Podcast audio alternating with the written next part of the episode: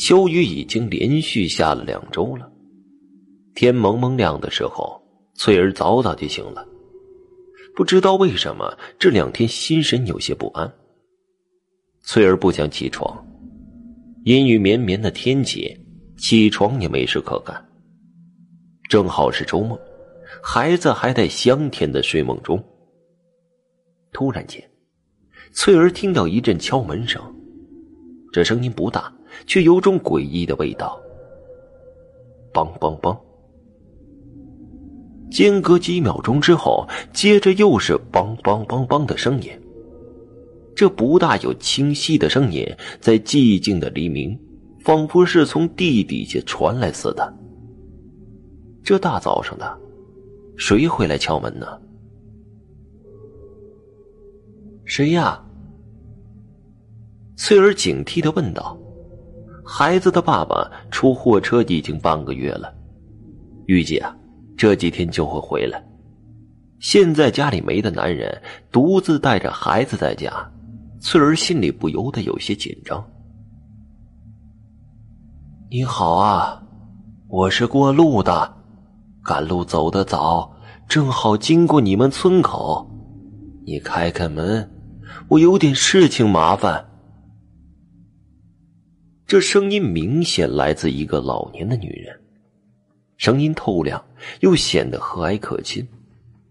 翠儿见对方是个女性，心里安定了一些，定了定神，就去起床准备开门。你有什么事情啊？翠儿开了门问道。微微的晨光里，她看见门口站着一个衣衫整洁的老太太，一脸笑容的看着她。哦。我来找鞋。老太太看着翠儿，笑着说道：“您找鞋？”翠儿目光移向了老太太的脚上，然而啊，老太太穿着一条布制的黑长裙，几乎要拖在地上，看不到脚。您找鞋怎么找到我们家了？翠儿客气的回答。心里觉得这个老太太有些好笑。突然，翠儿觉得这个老太太笑容有点怪，显得僵硬。穿着睡衣的翠儿感觉到有点冷。呃，要不您进来坐坐吧，这外面太冷了。你家里有鞋，你拿给我，我就带走了，我就不进去了。这秋天的早上寒气很重，加上空气潮湿，越发显得阴冷。翠儿心想的赶紧打发他走，不然要闹一场感冒了。既然您不进门，看您这么早动身，怕是有要紧的事儿，莫要耽误正事啊。好吧，那我再去别处找找。这老太太显得很遗憾的样子，摇摇头，转身就走了。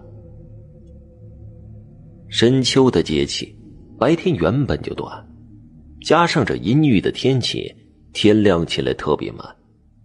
翠儿关了门，紧了紧睡衣，又回到被窝里面，准备睡个回笼觉。朦朦胧胧中，她梦见丈夫回来了，蹲坐在门口，正抽着闷烟。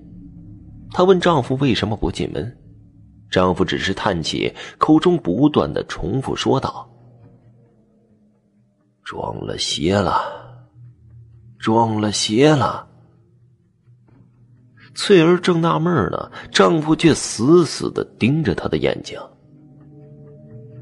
撞了邪，有人来找鞋，就让他拿走。翠儿一头雾水。丈夫站起来就走，她想拉着丈夫，没想到丈夫走得飞快。看着丈夫的背影，翠儿吓了一跳。蒙蒙的雨雾里，竟然感觉丈夫是飘在地面上，越来越模糊。她想追上丈夫，却感觉提不起腿。她大喊一声丈夫的名字，一阵巨大的恐慌，竟然自己把自己从梦中给吓醒了。醒来才发现。他的孩子睡觉乱动，竟然全身压在了母亲腿上，难怪梦里怎么都提不动腿。天已经完全的亮了，只是天空暗沉，云又压得很低。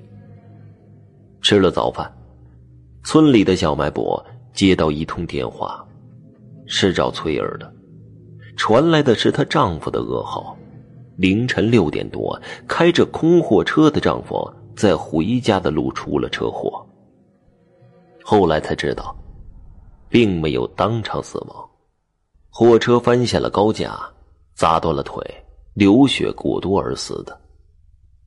翠儿听到这消息，马上就昏死了过去。醒来之后，跟村民说起了早上的梦。她哭着对大家说：“要是让这老太婆拿走了鞋，她老公就能活下来。”不过，没有人知道这老太太到底是谁。